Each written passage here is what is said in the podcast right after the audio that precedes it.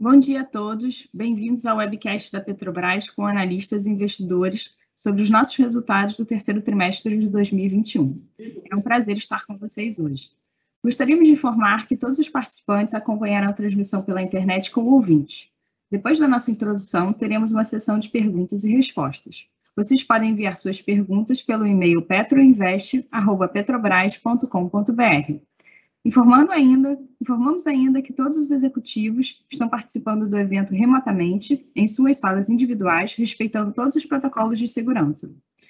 Estão presentes hoje conosco Joaquim Silva Luna, presidente da Petrobras, Cláudio Mastella, diretor executivo de comercialização e logística, Nicolás Simon, diretor executivo de transformação digital e inovação, Roberto Ardengue, diretor executivo de relacionamento institucional e sustentabilidade, Rodrigo Araújo, diretor executivo financeiro e de relacionamento com investidores, Rodrigo Costa, diretor executivo de refino e gás natural, Salvador Darran, diretor executivo de governança e conformidade, André Cordeiro, gerente executivo de sistemas submarinos, e João Genon, gerente executivo de gestão integrada de ativos de exploração e produção. Para iniciar, passamos a palavra ao presidente da Petrobras, Joaquim Silvio Luna. Por favor, presidente, pode prosseguir. Prezados investidores, bom dia. É um prazer estar reunido com vocês para apresentar os resultados do terceiro trimestre de 2021 da Petrobras. Conforme divulgado ontem, apresentamos um sólido resultado no terceiro trimestre de 2021, com a performance excepcional, tanto pelo lado operacional quanto pelo financeiro. Nossa produção de óleo e gás atingiu 2,83 milhões de barris de óleo equivalente por dia. Mais uma vez, o destaque foi a produção nos campos do pré-sal, que alcançou 71% do total produzido, o que representa óleo de melhor qualidade com menores emissões de gases de efeito estufa. O FPSO Carioca entrou em operação em agosto. A nova unidade é a maior plataforma em operação no Brasil em termos de complexidade e contribuirá cada vez mais para o crescimento da produção no pré-sal. No terceiro trimestre de 2021, retomamos o nível de utilização do nosso parque de refino. O fator de utilização atingiu 85%. 10 pontos percentuais acima do segundo trimestre. O volume de vendas de derivados no mercado interno cresceu novamente, com destaque para as vendas de diesel, gasolina e querosene de aviação.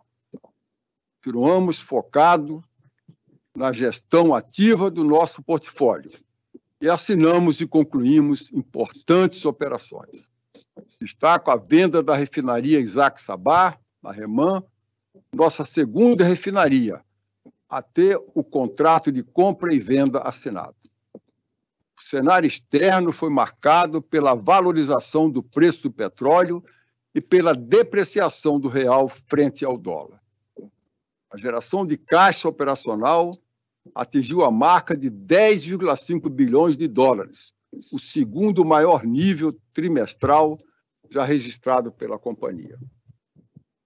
Forte geração de caixa possibilitou o pagamento de dívida e a redução do endividamento bruto para patamar inferior a 60 bilhões de dólares. Assim, é com muita satisfação que comunico que atingimos antecipadamente a meta prevista para o ano de 2022 é uma grande conquista, um objetivo que vimos perseguindo há muitos anos.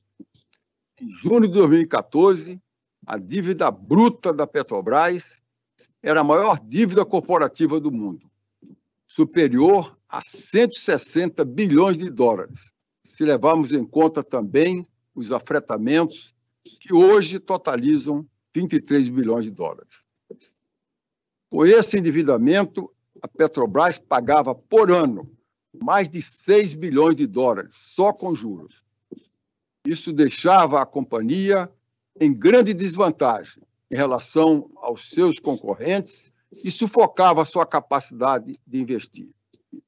Para sobreviver, a Petrobras precisou escolher e focar os ativos em que opera melhor e consegue gerar mais valor. Ao mesmo tempo, não poderia parar de inovar, buscar eficiência, produzir petróleo, gás e combustíveis, cada vez melhores, com qualidade e baixo custo.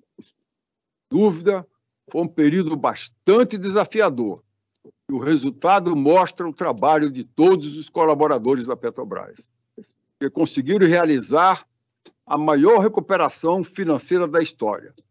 Temos muito orgulho desse feito.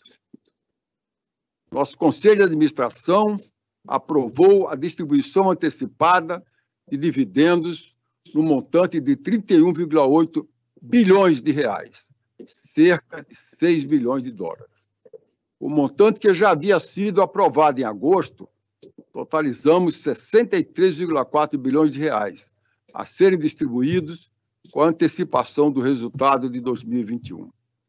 Esse montante é consistente a nossa política de remuneração aos acionistas e compatível com a sustentabilidade financeira da companhia. Somente neste ano de 2021, os sólidos resultados permitirão que a sociedade brasileira, por meio da União, receba 23,3 bilhões de reais em dividendos. São recursos que ajudam a sustentar políticas públicas para todos os brasileiros e que beneficiam especialmente os mais vulneráveis. Quanto mais saudável e geradora de recursos, mais a empresa consegue devolver riqueza à sociedade em forma de tributos para municípios, estados e União. Dessa forma, compartilhamos os ganhos financeiros obtidos com os nossos acionistas e, consequentemente, com a sociedade brasileira.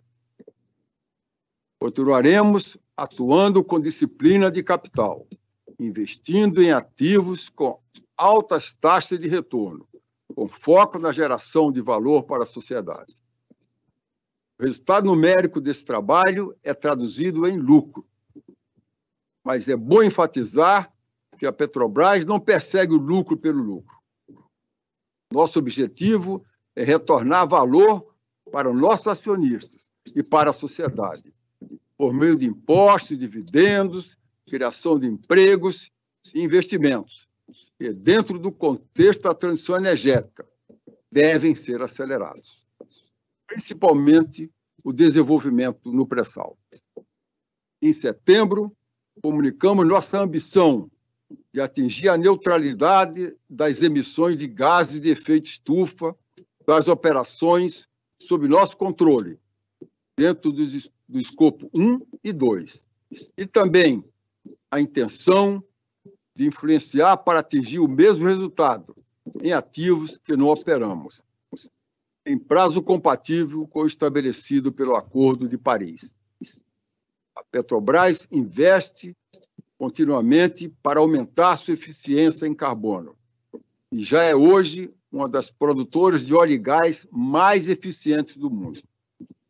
Por fim, destaco que o resultado do terceiro trimestre reflete o incansável trabalho de todos e nos enche de motivação e orgulho pelo que estamos construindo.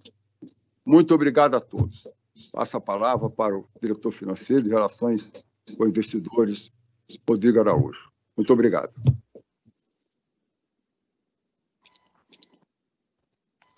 Obrigado, presidente. Bom dia a todos. Espero que, estejam todos, todos bem, com saúde. É, podemos começar então? Podemos passar para o próximo slide, por favor?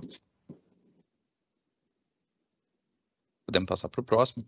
Bom, então começando é, sempre com a nossa mensagem de segurança, que é um, que é o nosso é, valor prioritário, um valor essencial para nós. A segurança, é, nós vimos evoluindo, a gente vê uma trajetória clara de evolução sólida em termos da taxa de acidentados registráveis. É, estamos aí em 0,56, abaixo do nosso é, limite de alerta de 0,7, mas é claro que a nossa ambição em termos de segurança é zero fatalidades e perseguimos isso continuamente. Infelizmente, tivemos duas fatalidades no terceiro trimestre, mas nós seguimos perseguindo com muito afinco a nossa, a nossa ambição de zero fatalidade e é um assunto que nós nunca estamos é, confortáveis, estamos sempre nos desafiando a fazer melhor. Pode passar para o próximo, por favor. Como já anunciado pelo nosso presidente, agora no, no terceiro trimestre nós é, anunciamos a nossa ambição de neutralidade de emissões, é, bastante alinhada aí com o prazo compatível estabelecido no Acordo de Paris e envolve tanto a ambição de atingir neutralidade das emissões sob nosso controle, escopo 1 e 2, e também influenciar os nossos parceiros a atingir essa mesma ambição nos ativos nos quais nós somos sócio, a despeito de não sermos operadores. É, nossa decisão, claro, bastante alinhada com a ODCI, com a Oil Gas Climate Initiative, é, da qual nós fazemos parte desde 2018. Então, seguimos é, trabalhando a nossa estratégia também de atuação na, na transição energética, que é bastante importante para o futuro da Petrobras. Pode passar para o próximo, por favor. Em relação à emissão, é, nós estamos com, com, perspectivas bastante positivas, né? estamos dentro do esperado e com perspectiva de fechar as metas do ano de 2021 dentro das metas de intensidade estabelecida, estabelecidas. Quando a gente olha para o segmento de exploração e produção, nós temos ali é, 15,7 kg de CO2 equivalente por barril produzido, é, dentro do nosso limite definido de 17. Né? quando a gente olha para a intensidade de carbono no, na atividade de refino também, é, 39,9 é, quilos de CO2 equivalente por tonelada equivalente de complexidade, comparável a um limite definido de, de 40. Então, nós estamos aí é, dentro do que nós definimos como meta, é, temos aí já 46 milhões de toneladas de CO2 equivalente emitidas no ano de 2021. Pode passar para o próximo, por favor. E, claro, nós seguimos bastante focados em, a gente sabe da nossa, da resiliência do nosso portfólio, da capacidade de reinjeção de CO2 no nosso portfólio. É, só nesse ano nós já reinjetamos praticamente o que foi reinjetado no ano de 2020, então uma, uma reinjeção de CO2 bastante relevante. Quando a gente olha desde 2008, estamos falando aí de 28,1 milhões de toneladas de CO2 é, reinjetados nesse período. E, claro, nós seguimos bastante fortes no nosso compromisso de injetar, reinjetar é, 40 milhões de toneladas de CO2 até 2025, que é parte dos nossos compromissos de sustentabilidade e temos sendo bastante bem sucedidos nessa, nesse processo. Pode passar, por favor. É, um outro marco bastante importante do, do, nosso trimestre foi agora de outubro de 2021. É, o nosso acordo com o DOJ de monitoramento completou três anos e o, o acordo foi é, encerrado agora no mês de outubro. Um acordo em que, além da, do importante reconhecimento da Petrobras como é, vítima dos esquemas de corrupção, vítima das condutas indevidas que ocorreram no passado, é, também endossou todo o aprimoramento que tem sido feito nos controles, nos controles internos e nosso sistema de conformidade, nosso programa de integridade desde 2015, um trabalho bastante sólido feito pela Diretoria de Governança e Conformidade, que é aí reconhecido é, no encerramento do acordo com o DOJ. Então, toda a nossa cooperação também com as agências americanas sendo bastante reconhecida. Então, acho que é um marco muito importante de reconhecimento dessa, dessa virada da companhia em termos de governança também, além dos nossos resultados financeiros, claro. Pode passar, por favor. Bom, em termos de destaques do nosso resultado financeiro do terceiro trimestre, é, acho que o principal, a gente já, já comentou, o, o alcance da nossa meta de é, endividamento bruto de 60 bilhões de dólares ainda no terceiro trimestre. Fechamos aí o trimestre com uma dívida de 59,6 bilhões de dólares, antecipando a nossa meta que era prevista apenas para o final do ano de 2022. É, e claro, os 60 bilhões de dólares ele é um marco bastante importante, porque é, nos coloca, quando a gente olha diversas métricas, nos coloca em um nível de alavancagem bastante competitivo em relação às nossas empresas pares. É, então, nos coloca numa condição de, de, de competir de maneira mais efetiva é, com os nossos pares internacionais. Nós tivemos aí um, um EBITDA ajustado recorrente de 12,2 bilhões de dólares no trimestre, é, com um lucro líquido recorrente de 3,3 bilhões de dólares. E, claro, muito fruto de uma excelente performance operacional que nós tivemos no trimestre, não só é, maiores vendas de derivados no mercado interno, com destaque para diesel, gasolina e QAV, também tivemos um aumento na nossa produção de petróleo, destaque relevante, como nosso presidente já falou, para maior participação do pré-sal. Isso tudo resulta numa geração de caixa operacional de 10,5 bilhões de dólares nesse trimestre e um fluxo de caixa livre importante de 9 bilhões de dólares. É, no trimestre, nós tivemos também algumas entradas de caixa relevantes oriundas da nossa gestão de portfólio, tanto a entrada relativa à operação da Petrobras Distribuidora, a venda das nossas ações remanescentes, é, que resultou numa entrada de 2,2 bilhões de dólares, também o recebimento do acordo de coparticipação de Búzios, é, que representou uma entrada de 2,9 bilhões de dólares, e o ingresso dos nossos parceiros é, no campo de Búzios também. E tivemos aí a aprovação, divulgamos ontem a aprovação pelo nosso Conselho de Administração de uma nova antecipação de dividendos é, da ordem de 6 bilhões de dólares, que totaliza é, 12 bilhões de dólares já é, antecipados nesse ano, como o nosso presidente falou, um compromisso importante nosso de, de retornar aos nossos acionistas e à sociedade em geral todo o resultado que nós temos gerado e o compromisso nosso é cada vez mais ser eficientes e conseguir trazer cada vez mais retornos. Então, seguimos numa trajetória importante de, de cumprir esse compromisso de, de retornar os nossos, os nossos resultados. Pode passar para o próximo, por favor.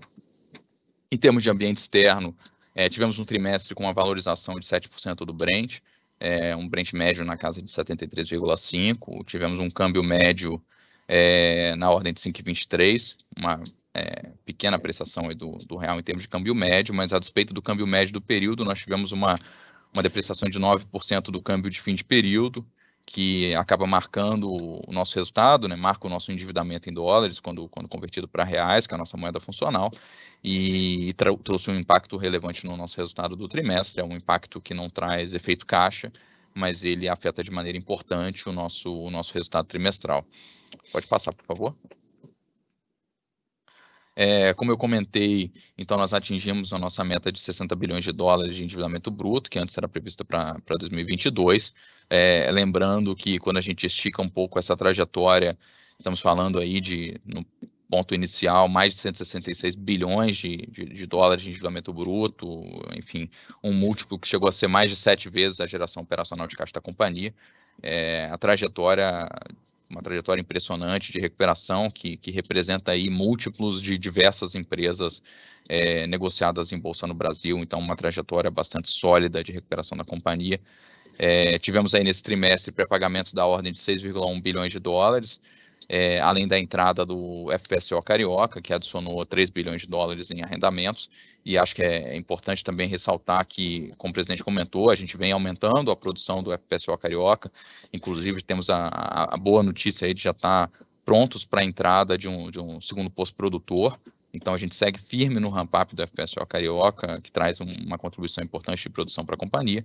É, e como eu falei mais cedo, o, o, índice de 60 bilhões de dólares, ele, ele nos traz uma, uma situação de é, estrutura de capital bastante adequada, que consegue trazer o nosso endividamento líquido EBITDA hoje em 1,17, que é bastante alinhado com os nossos pares, com as médias, mas também, mesmo em cenários mais desafiadores em termos de preço de petróleo, é um endividamento que nos permite navegar é, cenários desafiadores, como a gente viu, por exemplo, no ano passado, que foi um ano em que a gente teve o Brent aí numa média de 40 dólares por barril. É, pode passar, por favor, para o próximo. É, em termos de resultado, de evolução do nosso, do nosso EBITDA, da nossa geração de caixa operacional, já havia comentado um, um trimestre bastante importante em termos de desempenho operacional, é, tanto na área de exploração e produção quanto na área de, de downstream. E a gente tem então um aumento de 7% do nosso EBITDA ajustado recorrente, é, acompanhando não só a valorização do Brent, mas também um maior volume de vendas no mercado interno, como eu já havia mencionado anteriormente. Pode passar, por favor entrando na nossa visão para o segmento de negócio, então a gente tem uma, uma contribuição importante do segmento de exploração e produção, é, e também um, um, um, resultado importante no segmento de, de downstream. A gente teve é, um trimestre em que, a despeito de um melhor resultado operacional, com os maiores volumes de venda, a gente teve maiores despesas aí com processos judiciais, com acordos provisionados no trimestre, que impactaram negativamente o, o resultado do RTC, mas de maneira geral, o desempenho operacional bastante sólido do RTC em relação ao gás e energia, a gente no acumulado do período ainda com um desempenho importante. No trimestre tivemos aí é, um desafio relevante dos maiores custos de importação de GNL, é, que resultou em menores margens. A gente sabe que o, GNL tem atingido é, preços históricos no mercado internacional e, obviamente, a Petrobras tem feito um, um papel importante de é, fornecimento de gás natural e de importação de GNL. E isso tem trazido um desafio adicional de custos de importação de GNL. Pode passar, por favor. quando a gente olha a nossa geração de caixa no trimestre, é, além da, né, partindo do nosso EBITDA, além da gente ter é, o impacto de imposto de renda e de um pouco mais de capital de giro, lembrando que estamos trabalhando aí com, com preços maiores, então resultando aí é, em aumento do, da necessidade de capital de giro da companhia. É, chegamos aí, como eu comentei mais cedo, num fluxo de caixa livre de 9 bilhões de dólares. Tivemos, então, as entradas tanto da oferta da BR Distribuidora, da Petrobras Distribuidora, quanto do acordo de coparticipação de Búzios, que, considerando os investimentos, resulta num fluxo de caixa livre após os investimentos de 14,3 bilhões de dólares. E esse fluxo de caixa livre, é, ele foi utilizado, claro, substancialmente para pagamento da nossa dívida. Fizemos aí pré-pagamentos da ordem de 6,1 bilhões de dólares, que nos permitiram é, o atingimento antecipado da nossa meta de endividamento bruto. É, e também uma, um pagamento importante já da primeira parcela dos, dos dividendos que nós anunciamos em agosto, então já fizemos aí um primeiro pagamento de 4 bilhões de dólares, é, chegando ao final do trimestre com uma variação líquida do nosso caixa de 1 bilhão de dólares. Pode passar, por favor. É, em termos de liability management, acho que é importante destacar que, a despeito do atingimento da nossa meta de 60 bilhões de dólares, é, a gente ainda tem um trabalho importante para fazer com, com essa dívida remanescente. Em termos de nível, é uma dívida que a gente entende ser bastante adequada, mas é óbvio que o perfil a gente sempre tem um trabalho importante para fazer, tanto de alongamento quanto de redução de custos. É, estamos aí com uma taxa média de 6% ao ano e tivemos um alongamento de, de quase é, um ano aí no período, quando a gente olha o segundo trimestre com o terceiro, saímos de 12,54 para 13,5. É, a gente olha, claro, o, o schedule de pagamentos ele é bastante comportado, né? é, um, é um cronograma de pagamentos que é bastante compatível com a geração de caixa da companhia, essa é uma preocupação importante, é, que a gente tenha um, um cronograma de pagamentos de dívida é, que nos permita navegar de forma é, confortável a sustentabilidade financeira da companhia. É, estamos aí com um caixa de 11,5 bilhões de dólares, que é um caixa, na nossa visão, ainda um pouco acima do que a gente entende como caixa ótimo. É, mas o cenário ainda tem aí os seus desafios, cenário, principalmente em termos de, de, de, pandemia, é um cenário que ainda tem algumas incertezas no radar, então a gente vem trabalhando, como eu vinha comentando nos trimestres anteriores, é, com caixa um pouco acima do caixa ótimo.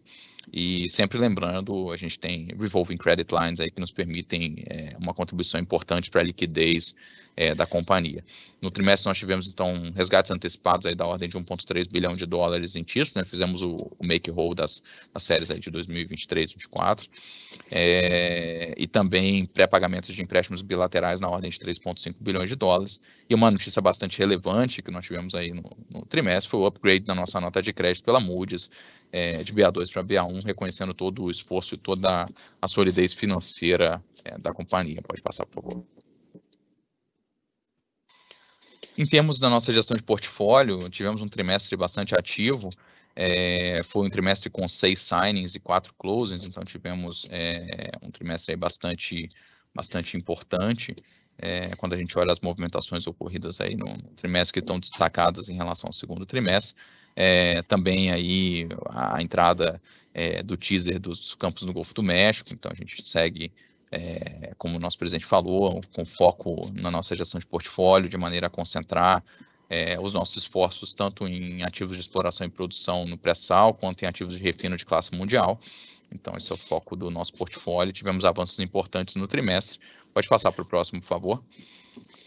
É, como eu já havia destacado, a gente teve né, o closing da, da, da Petrobras Distribuidora como a principal operação de, é, encerrada no trimestre.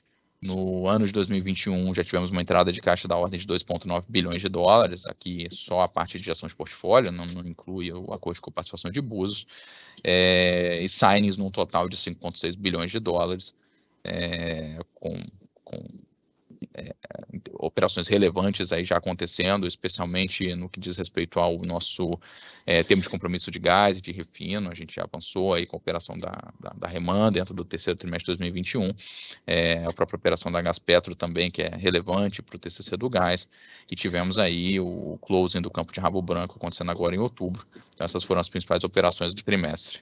Pode passar para o próximo, por favor. Então, olhando para o nosso resultado, eu já havia comentado um resultado líquido recorrente da ordem de 3,3 bilhões de dólares, é, um aumento de, de 5% no lucro bruto, como eu destaquei, o nosso desempenho operacional, é, que acabou sendo afetado especialmente por É, o resultado financeiro, eu comentei do câmbio de fim de período que teve uma desvalorização do real, que impactou o nosso resultado. É, tivemos também impactos positivos no trimestre de reversão de impairment, em função do cenário mais favorável de preços e de ganho de capital com acordo de compensação de abuso, é, que foram parcialmente compensados pela revisão atuarial do nosso plano de saúde, que é um efeito não caixa, é, associado aí à, à, queda da resolução CGPAR 23, era algo já previsto em acordo coletivo, então isso afetou negativamente o resultado do terceiro trimestre, que a gente fecha aí com um resultado líquido recorrente de 3,3 bilhões de dólares. Pode passar para o próximo, por favor. E, então, para encerrar, a gente tem, como eu comentei, uma aprovação é, no ano de um total de antecipação de 12 bilhões de dólares, 63,4 bilhões de reais, é, um, uma, uma antecipação de dividendos que é totalmente compatível com a sustentabilidade financeira da companhia e não compromete de forma alguma a nossa, a nossa alocação de capital, pelo contrário, reforça a nossa, nosso compromisso com a disciplina de capital e otimização da alocação do nosso caixa, e obviamente uma contribuição bastante importante, é, não só para os nossos acionistas, para a sociedade em geral. É claro que, que a sociedade brasileira, através de sua participação na Petrobras, recebe uma parcela bastante importante dessa contribuição, que soma a tudo que a companhia é, contribui na forma de tributos e de responsabilidade social também. Então, a Petrobras sempre trazendo uma, uma contribuição muito importante para a sociedade e uma empresa cada vez mais saudável e com compromisso de contribuir cada vez mais para a sociedade brasileira. Era isso que tinha para passar hoje em termos de apresentação e eu passo a palavra para a Carla. Muito obrigada, Rodrigo. Agora daremos início à sessão de perguntas e respostas. E a, e a primeira pergunta que recebemos foi do Luiz Carvalho, do UBS. É, e é para você, Rodrigo. É, a companhia tem sido bastante ativa nesses últimos tempos em deixar clara a prioridade do pagamento de dividendos como forma a contribuir com a sociedade. Como devemos enxergar isso olhando os próximos 12 a 18 meses? Enquanto o país passa por uma condição mais desafiadora economicamente, a companhia poderia procurar aumentar os dividendos para contribuir com o país? O que podemos enxergar como limite de contribuição da companhia nesse sentido? Podemos ver algo superior a 60% da diferença do fluxo de caixa operacional e CAPEX? Obrigado, Luiz, pela pergunta. Bom dia. Bom, primeiramente, é, o nosso compromisso, como eu falei, é sempre de retornar o, o máximo possível do que a gente gera de resultado. Né? Então, a gente tem, obviamente, os nossos compromissos de CAPEX, acho que em termos de alavancagem, como eu comentei, a gente é, atinge um nível de alavancagem que, que a gente entende um nível ótimo em termos de estrutura de capital. É, agora, como a gente sabe, né, o ano de 2021, é, eu já havia comentado isso no nosso último call de resultados, é um ano de transição em termos de aplicação da nossa política de dividendos, até por ser um ano em que a gente está atingindo a nossa meta de endividamento bruto de 60 bilhões de dólares. É, mas é claro que dentro da, da, sustentabilidade financeira da companhia e a depender, obviamente, dos resultados é, gerados ao longo do quarto trimestre, a gente é, pode ter espaço de alguma contribuição adicional e o nosso compromisso, como eu falei, vai ser não só em sempre retornar o máximo possível os nossos resultados, é, mas também cumprir a nossa, a nossa política de dividendos, especialmente a partir de 2022, que a gente começa a ter um ano completo, é, já tendo atingido a nossa alavancagem, é, mas, de novo, não comprometendo a sustentabilidade financeira da companhia, depender dos resultados aí do, ao longo do trimestre. A gente, o nosso compromisso é em retornar o nosso resultado e a nossa alocação de caixa, claro, após os nossos investimentos, os investimentos relevantes que a gente precisa fazer, é, após os nossos investimentos, o nosso compromisso é retornar o caixa, o caixa excedente. Obrigado pela pergunta, Luiz. Obrigada, Rodrigo. A segunda pergunta também do Luiz, na verdade são, são várias perguntas, né? Então, acho que essa primeira parte seria para o Rodrigo Costa, depois a segunda parte para o Mastela e, por fim, para você. Então, começando aqui com a pergunta. O que muda a partir do desinvestimento da companhia de algumas refinarias? Como fica o refino brasileiro a partir desse ponto? Acreditam que podem haver mais investimentos de outros participantes no mercado, potencialmente até em novas refinarias? É, essa parte seria mais para o Mastella. E como a companhia encara uma possível competição para a Petrobras e a questão do, do abastecimento interno. E, por final, para você, Rodrigo, também após a decisão da suspensão do processo da Renesh e Refap, como ficam os planos para o portfólio final ou ótimo da companhia. Alguma mudança nessa configuração ou podemos esperar que a companhia continue a considerar a manutenção apenas das refinarias de Rio e São Paulo, mesmo que mais no longo prazo? Bom dia, Lu... Bom dia Luiz. É, com relação ao nosso refino, né, o que, que nós estamos fazendo? A gente está preparando a companhia para essa transição, para esse mercado aberto, esse mercado competitivo, atuando em três grandes planos de ações. Primeiro, é, a gente está atuando na nossa eficiência operacional. Né? Então, nós criamos um programa que nós chamamos de RefTop. O objetivo desse programa é posicionar o nosso portfólio alvo de refino no primeiro quadrante, se a gente considera o benchmarking Solomon, referência Estados Unidos, e atuando na parte de eficiência energética, nós já temos mapeado aí uma carteira de projetos ao em torno de 300 milhões de dólares, cujo grande objetivo é a gente otimizar os nossos consumos de gás natural, de vapor, de energia elétrica nas nossas operações, otimizando todo esse balanço termoelétrico.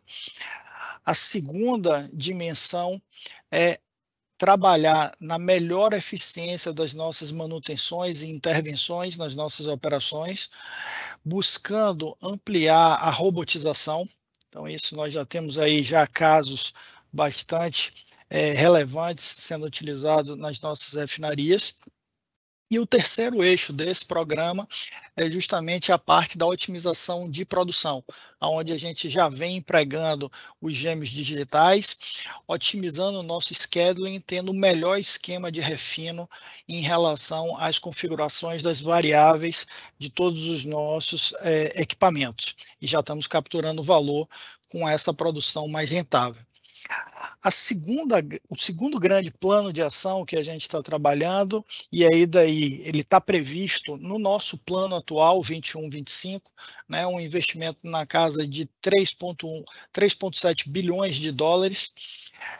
Aqui a gente olha a preparação do nosso hardware em relação aí ao nosso portfólio de refino para ampliar né, a nossa capacidade de hidrotratamento, para seguir a evolução do mercado. Esse mercado ele vem uma tendência cada vez maior no consumo do diesel de baixo teor de enxofre, é o diesel S10.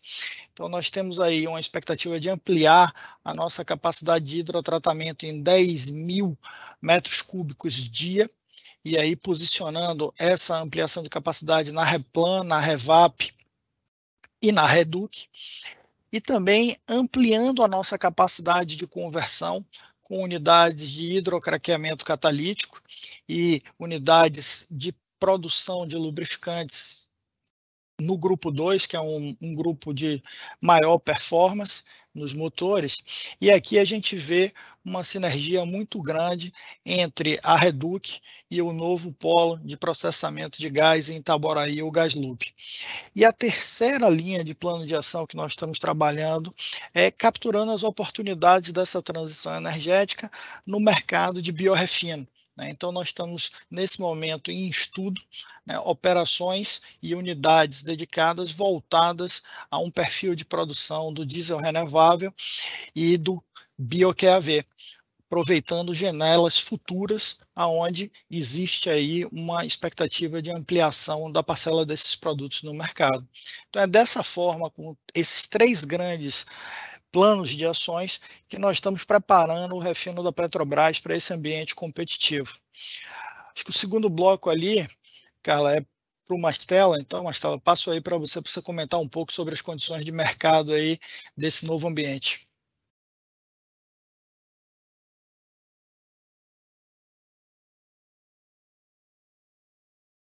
É, bom dia. Obrigado pela pergunta, Luiz.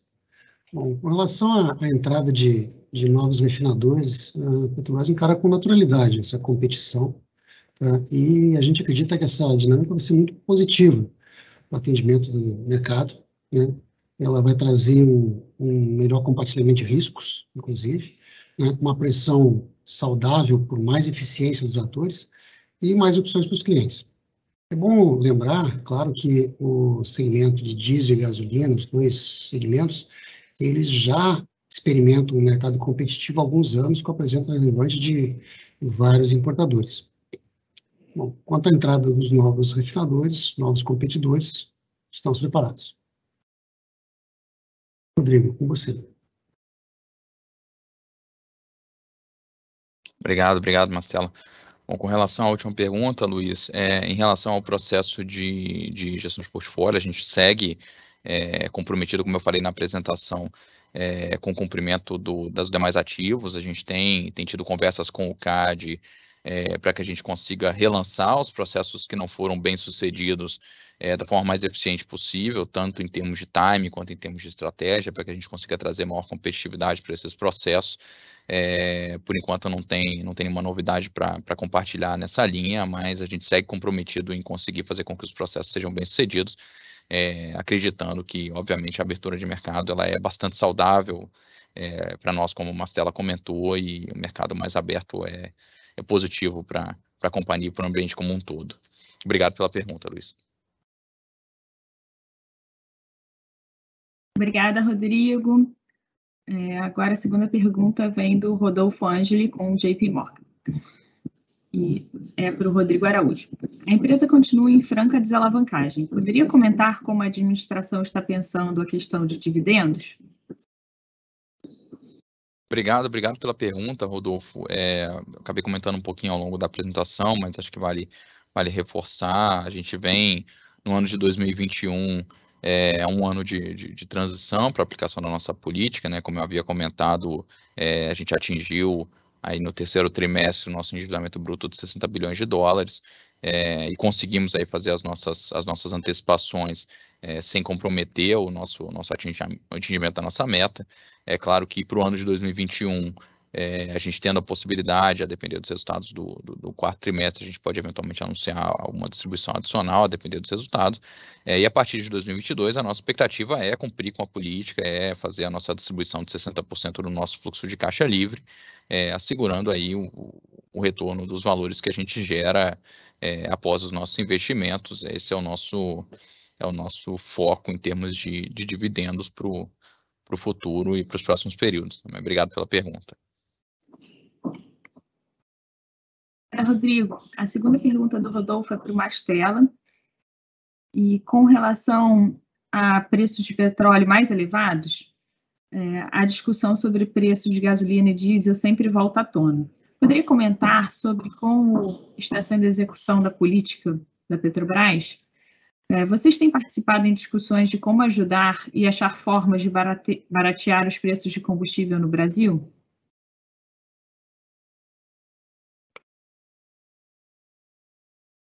É, bom dia de novo, obrigado pela pergunta. Com relação à, prática da, da política de, de preços, nós é, seguimos né, com firmeza, tomando decisões com base em análises técnicas e de forma independente. Nosso compromisso segue de praticar preços competitivos, em equilíbrio com o mercado internacional, evitando, claro, repassar para o mercado, para os nossos clientes, as volatilidades externas ou da taxa de câmbio, né, causadas na nossa interpretação por eventos conjunturais. Com relação a, a políticas públicas, a Petrobras, sempre que solicitada, contribui com o nosso conhecimento técnico, nos diversos órgãos do governo, é, nos diversos assuntos relacionados ao mercado de combustíveis no Brasil. Obrigado. Obrigada, Mastela. Recebemos pergunta também do Bruno Amorim, da Goldman Sachs, e a primeira pergunta dele é novamente para você, Mastela. Vocês atribuem um aumento na demanda por combustíveis da Petrobras em novembro a um aumento relevante na demanda interna, ou isso seria um reflexo de uma migração para mais compras da Petrobras em detrimento de menos importações? É, isso, é, a gente não identificou nenhum evento assim que, que justifique um aumento relevante na, na demanda interna do país para novembro. Tá? É, em relação a, a, aos pedidos atípicos que nós recebemos, é bom lembrar que nós temos dezenas de clientes, cada um com sua visão diferente de mercado. Então, isso é natural, pode acontecer, mas na nossa, na nossa visão, a gente não vê novembro com nenhum fato relevante justificando um aumento anormal de demanda. Okay. Obrigada, Mastela. A segunda pergunta do Bruno é para o Rodrigo Araújo.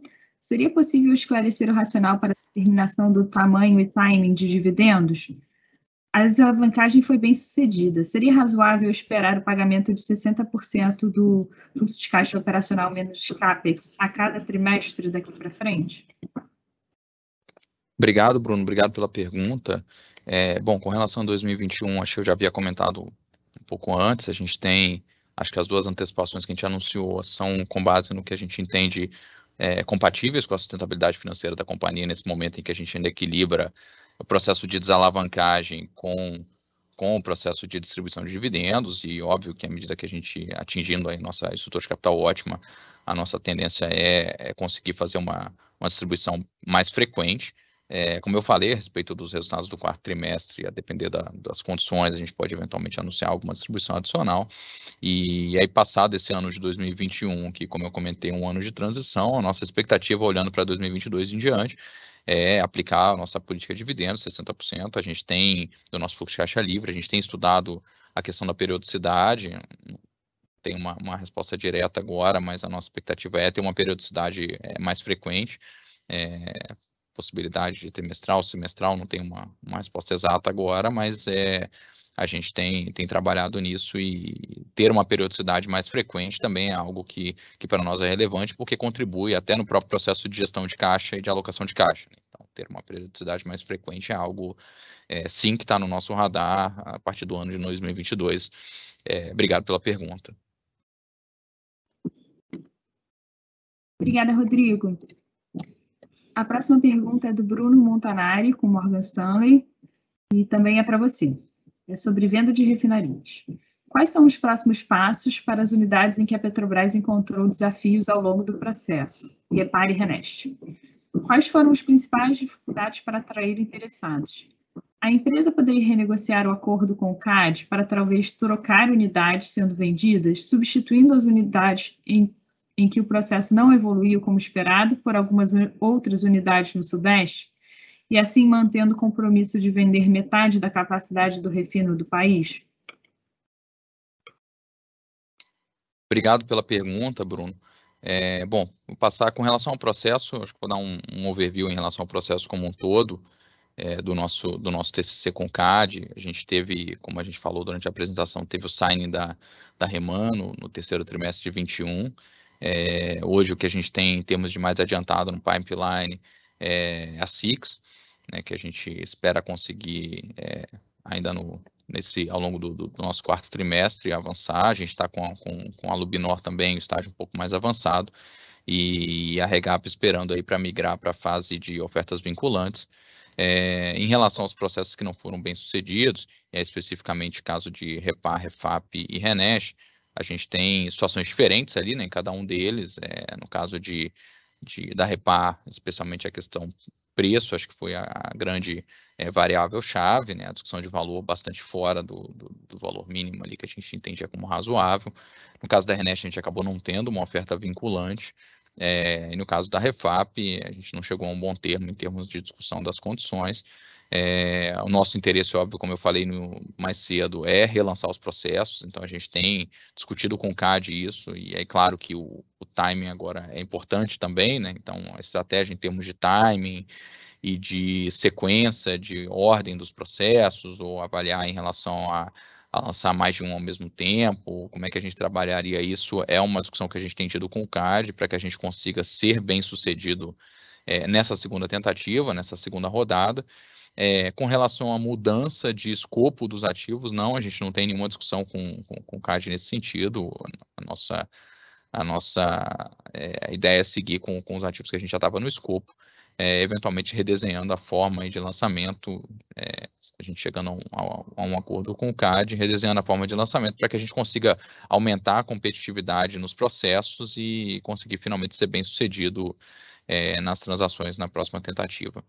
Obrigado pela pergunta, Bruno.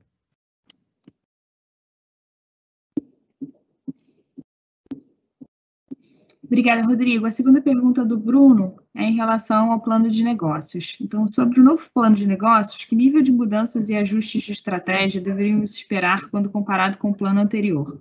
E também considerando um ambiente muito mais positivo em relação a preços de petróleo. Nesse ambiente de preços, poderia fazer sentido aumentar investimentos em exploração? Quão fácil seria isso para a empresa antecipar mais projetos no pré-sal? Obrigado pela pergunta, Bruno. Bom, com relação ao planejamento estratégico, é, a gente é, espera divulgar o planejamento estratégico agora, é, final de novembro, começo de dezembro.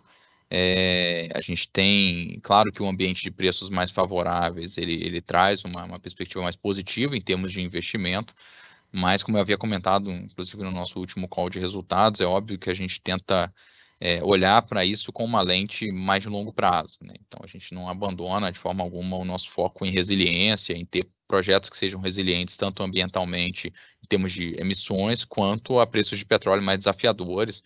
É, a gente trabalha olhando os cenários mais desafiadores de, de, de por volta de 35 dólares por barril, né, é, para decisões de projetos a longo prazo.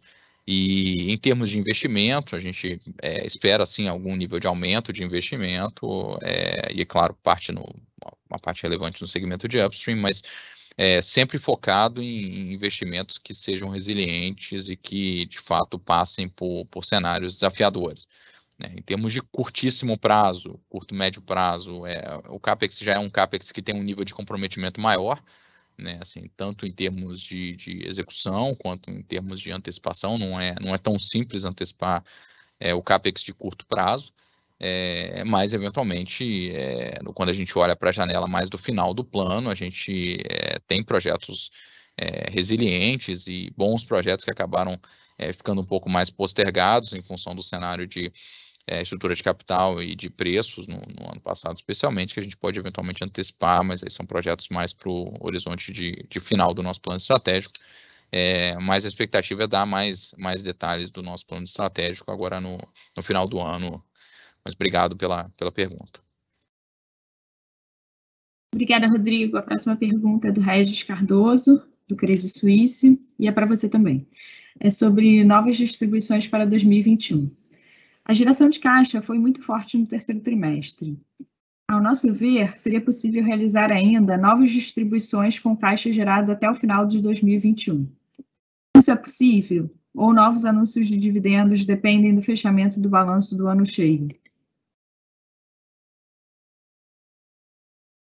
Obrigado pela pergunta, Regis. É claro que a gente tem, tem monitorado o cenário e o fato de a gente ter, ter atingido a nossa meta de alavancagem contribui bastante nesse processo, facilita bastante.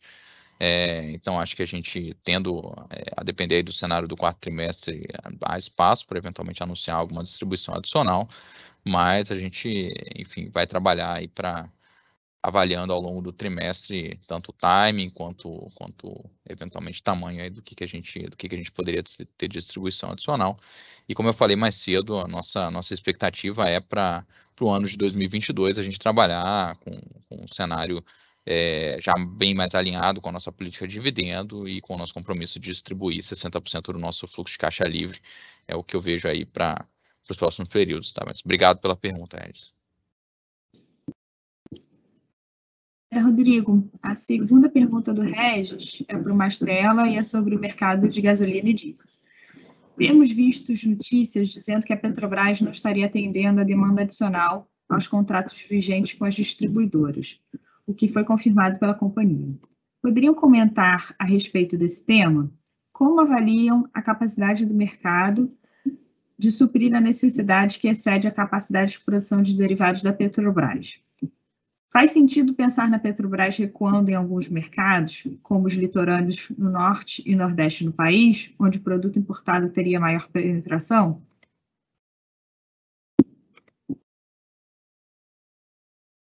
É, Regis, é, bom dia, obrigado pela pergunta. É, com relação às nossas entregas, é bom deixar bem claro, a Petrobras está cumprindo integralmente as suas obrigações contratuais com os clientes. O fato é que, para novembro, a Petrobras recebeu uma demanda adicional, muito atípica, né, para esse mês, muito superior ao esperado do período. Né? É, de modo que mesmo com as refinarias operando no seu limite, a utilização na ordem de 90%, que está operando hoje, não foi possível atender essa demanda extra, que foi da ordem de uns 20% no diesel e uns 10% na gasolina. O que não quer dizer que o mercado brasileiro vai ficar desabastecido.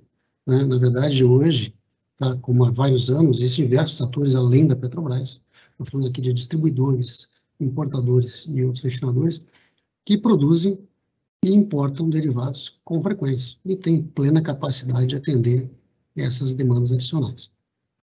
Com relação à estratégia, com relação ao recuo em mercados de norte, nordeste, o que que seja, a Petrobras é, vai seguir competindo em todos os mercados em que ela é, tiver rentabilidade e competitividade, inclusive no norte e nordeste.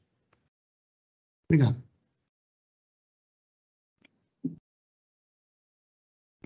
Obrigada, Mastela. Recebemos também perguntas do Vicente Falanga, do Bradesco, e a primeira pergunta é para o Rodrigo Costa. A Petrobras está tendo algum prejuízo com a importação de GNL? Qual é a quebra dos índices de contratos de venda da companhia para o gás natural, em Brent Henry Hub? Qual é a mesma quebra nos volumes que estão sendo importados em Henry Hub, TTF e JKM? Bom dia, Vicente. Vicente, com relação ao mercado de gás natural, aqui cabe a gente primeiro fazer uma consideração, né, que ele tem uma dinâmica diferente do mercado de líquidos, né?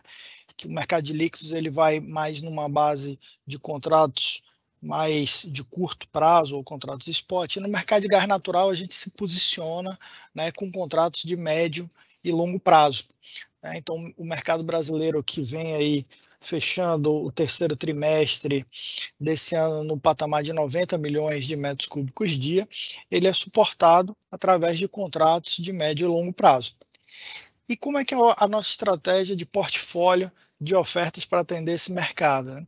A gente tem aí a oferta dos campos de exploração e produção do EIP, ou seja, a nossa oferta nacional, a importação que nós fazemos via gasoduto da Bolívia, né? e importação que nós fazemos através né, de navios de, com cargas de GNL, onde nós regasificamos nos nossos terminais.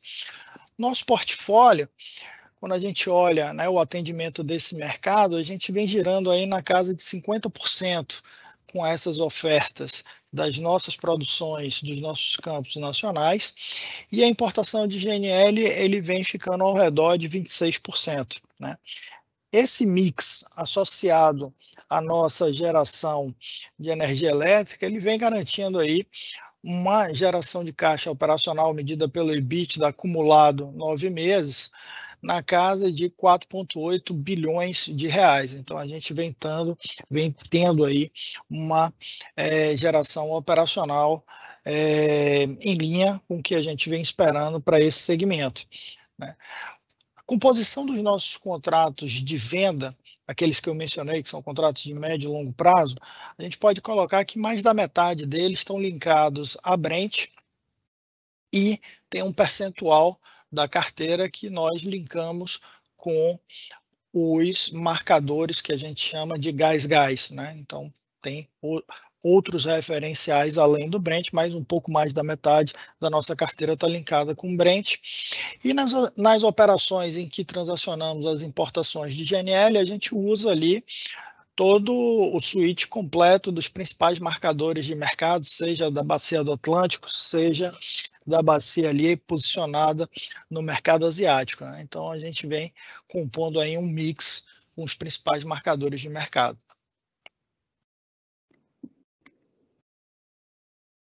Obrigada, Rodrigo. A próxima pergunta do Vicente é para o Mastela. Mastela, a China colocou certas limitações nas importações das refinarias Teapot. O sucesso comercial de exportação da Petrobras se alavancou muito nessas refinarias. Quão difícil está realocar as exportações da companhia? O que devemos esperar para o desconto relativo ao Brent, olhando para frente, em função dessas limitações impostas pela China?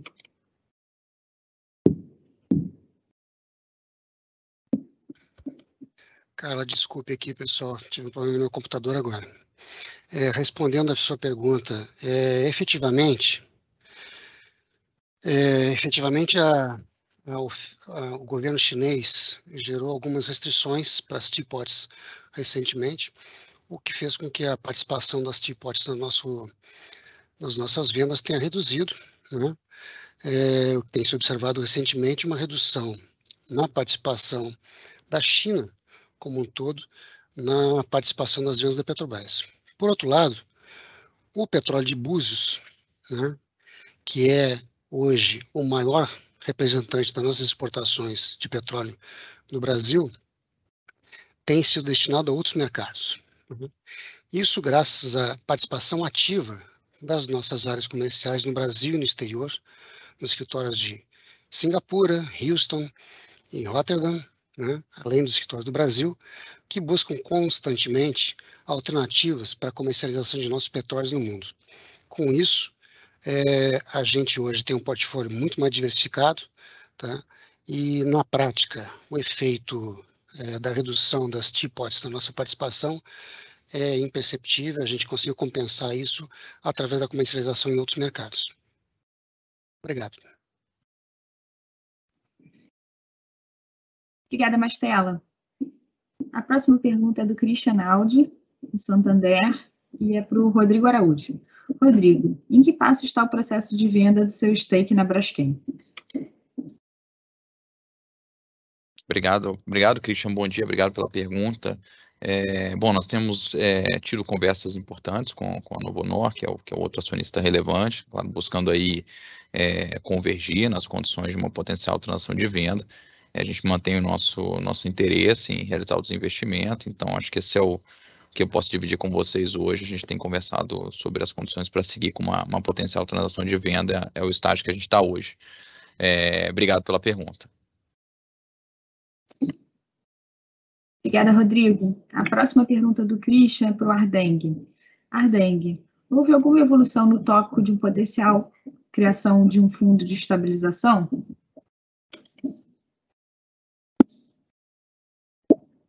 Opa, obrigado pela pergunta. Sim, nós estamos evoluindo nessa, nessa questão é, ligada à área de sustentabilidade e estamos vendo com, de que maneira a gente pode ir um pouco mais além é, no sentido de é, apoiar algumas ações internas da empresa com, esse, com esse conceito, ou seja, de que a gente possa apoiar financeiramente algumas iniciativas internas que digam respeito a, a questão dos nossos projetos de descarbonização. Então, esse, é, essa, é, essa é uma iniciativa que nós estamos estudando é, para irmos um pouco além é, do que nós já temos feito hoje, que é exatamente trabalhar em cima dos nossos processos atuais e conseguir reduzir é, a emissão de gases de efeito de estufa em toda a linha de processos que a gente executa da Petrobras, desde a área de exploração e produção até na área é, de refino.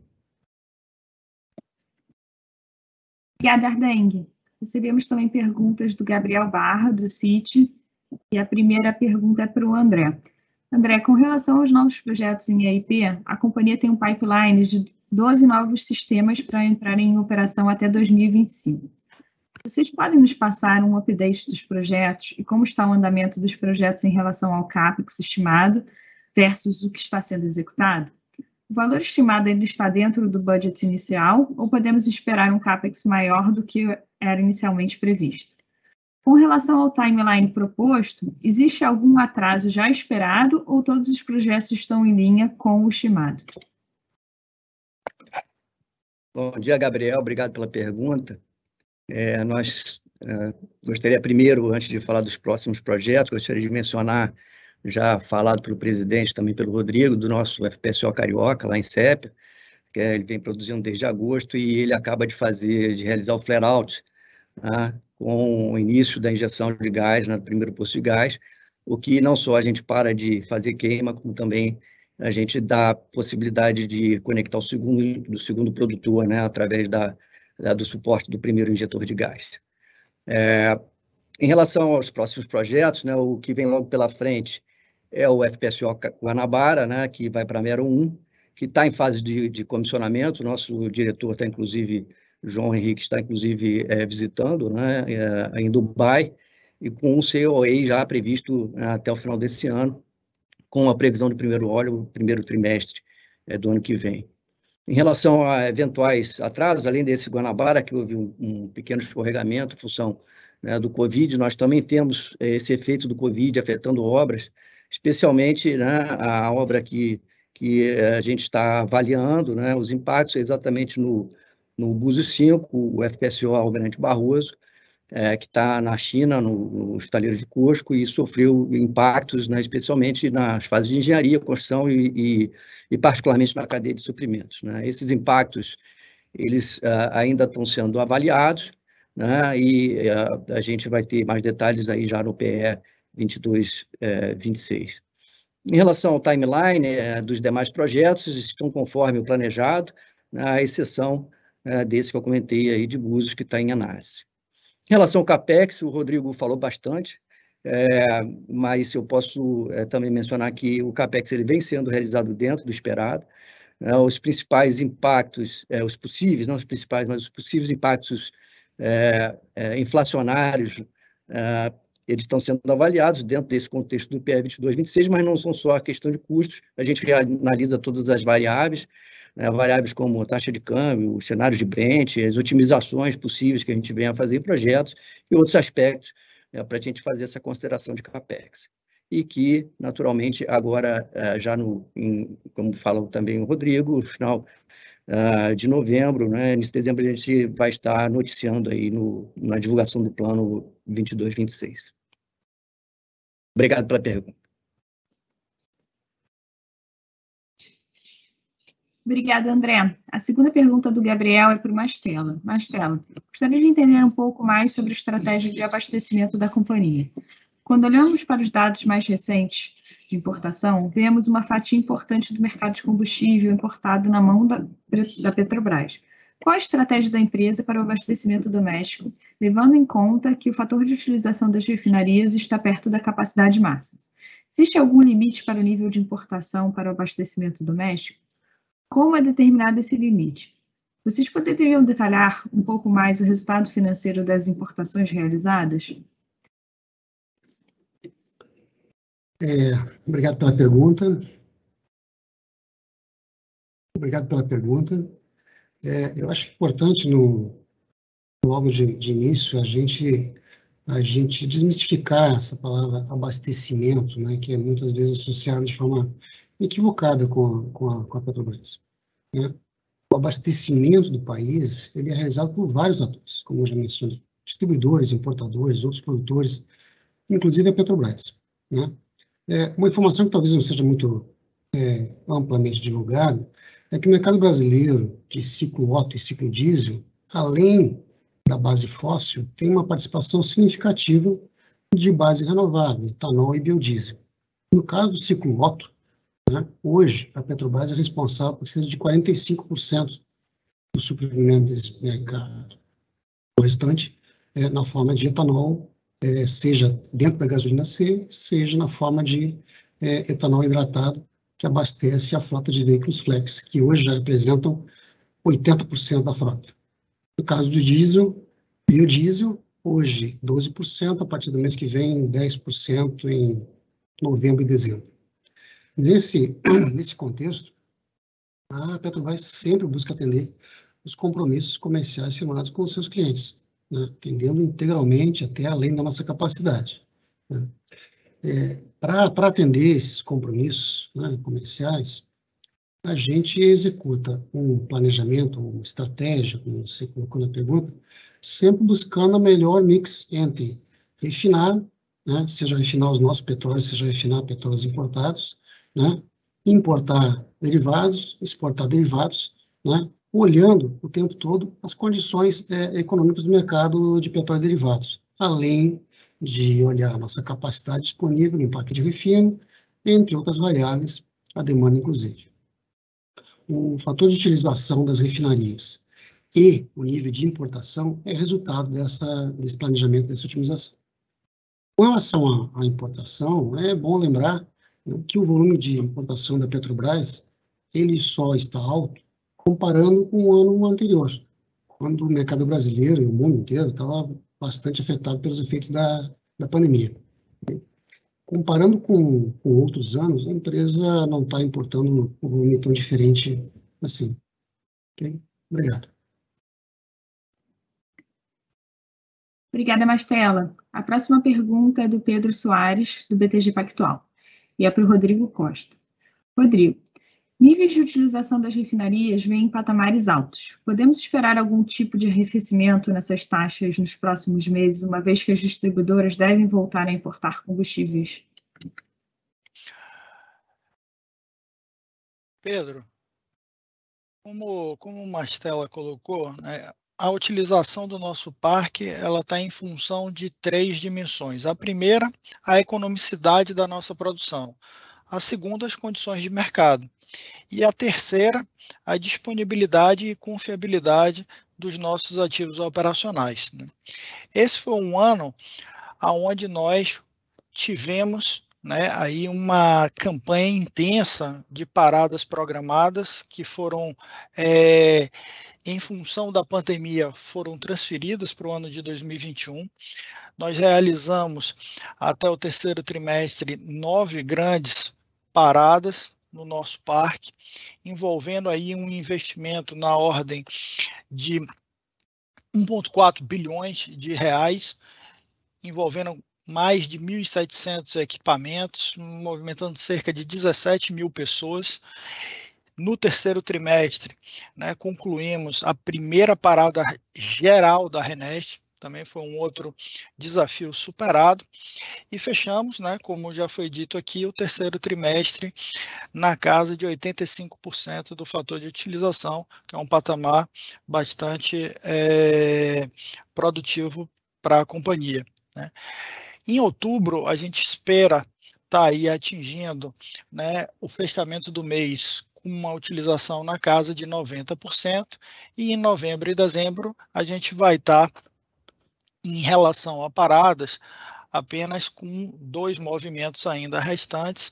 Um é o, a unidade de coque e de hidrotratamento da Replan e uma troca de catalisadores na unidade de hidrotratamento da, da Repar. E aí, daí, conjugando com os fatores que eu mencionei, isso deve estar mantendo aí os nossos patamares de, de utilização do nosso parque.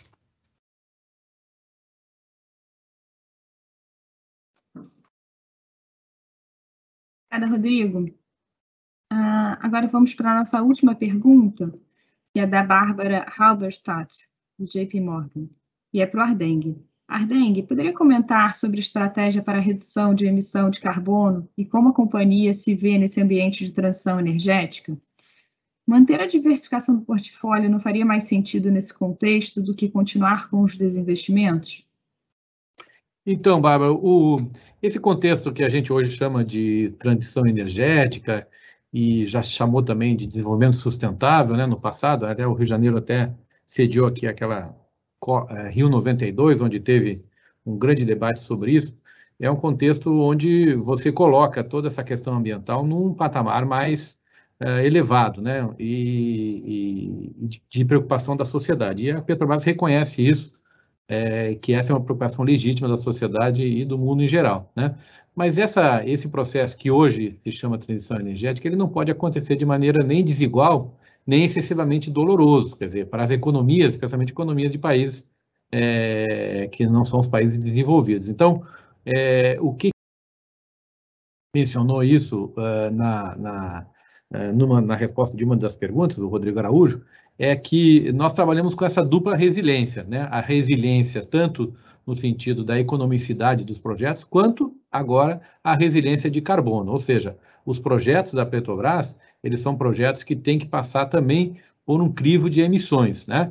É, é nós já temos feito isso de maneira muito uh, importante, nós já conseguimos reduzir nos últimos 11 anos 47% a emissão é, do, de, de, gás de efeito estufa na produção uh, de petróleo. Né? Nós temos uma, até uma, uma, uma linha de trabalho que é, é alta energia baixa emissão, esse é o, esse é o vamos dizer assim, a, é a linha filosófica que a, gente, a, que a gente adota. Então, nós temos projetos como, por exemplo, questão é, da captura e reinjeção de carbono, 28 milhões de toneladas é, de carbono já foram é, retornados aos, aos, aos reservatórios do pré-sal com esse objetivo. Conseguimos, é, e o governo é, e o CONAMA foi sensível a essa, a essa demanda, conseguimos aprovar o conceito de eletrificação das nossas plataformas, dos FPSO. Nós somos a maior empresa que opera plataformas do mundo. Isso vai conseguir, vai fazer com que a gente consiga reduzir a emissão das plataformas em até 20%. Uma plataforma de petróleo dessa, ela consome é, energia como se fosse uma cidade de 200 mil habitantes, então já é uma, uma redução importante. Temos iniciativas também, como é a questão do diesel verde, né? Colocarmos esse produto, é, que é a segunda geração é, do, do, do biodiesel no mercado brasileiro, um produto de alta qualidade também com uma redução importante nas emissões.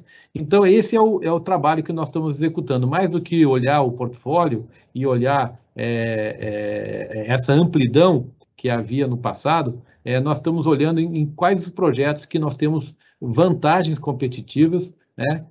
nessa questão tanto da, da, da questão econômica de você poder produzir petróleo, quanto na questão da baixa emissão. E aí estamos trabalhando, claro, é, no futuro com o que a gente chama de, de tecnologias disruptivas, né? Mas isso aí é mais está mais na linha na linha da pesquisa. Então, uh, olhar, o, olhar o nosso, o, os nossos projetos como um todo, dentro de um contexto de descarbonização, tem sido hoje é, é, o trabalho é, que nós fazemos com muito foco e com excelentes resultados. Obrigado. Muito obrigada, Dengue. Gostaria de agradecer a todos. É, encerramos nesse momento a sessão de perguntas e respostas. Caso vocês tenham perguntas adicionais, eu peço que vocês enviem para o nosso time de RI. Passaria a palavra ao presidente da Petrobras, Joaquim Silvio Luna, para seus comentários finais. Por favor, presidente.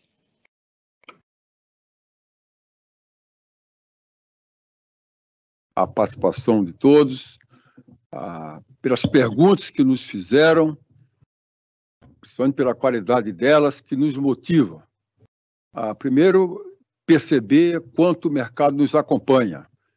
É, perceber que o nosso foco exatamente está na direção daquilo que a, a, os nossos investidores é, apreciam e acompanham. Mostrar o que estamos fazendo em termos de gestão de portfólio, de entrega de resultados. É, com um planejamento muito criterioso, é, com a gestão bastante técnica, com decisões tomadas com bastante segurança, com a gestão de governança muito forte, com a retomada de tecnologia também nos nossos processos, de modo a dar celeridade a todos eles. E estamos é, já olhando o final do ano com bastante otimismo, dentro daquilo até que estamos antecipando com relação à possibilidade de pagamento de dividendos. Então, Dito isso, agradeço mais uma vez a participação de todos e ficamos à disposição para mais perguntas, caso sejam necessárias, que a gente responderá por escrito. Muito obrigado e agradeço aos nossos diretores a participação e a resposta que foram colocadas, todas 100% alinhadas com a nossa gestão da empresa. Muito obrigado a todos.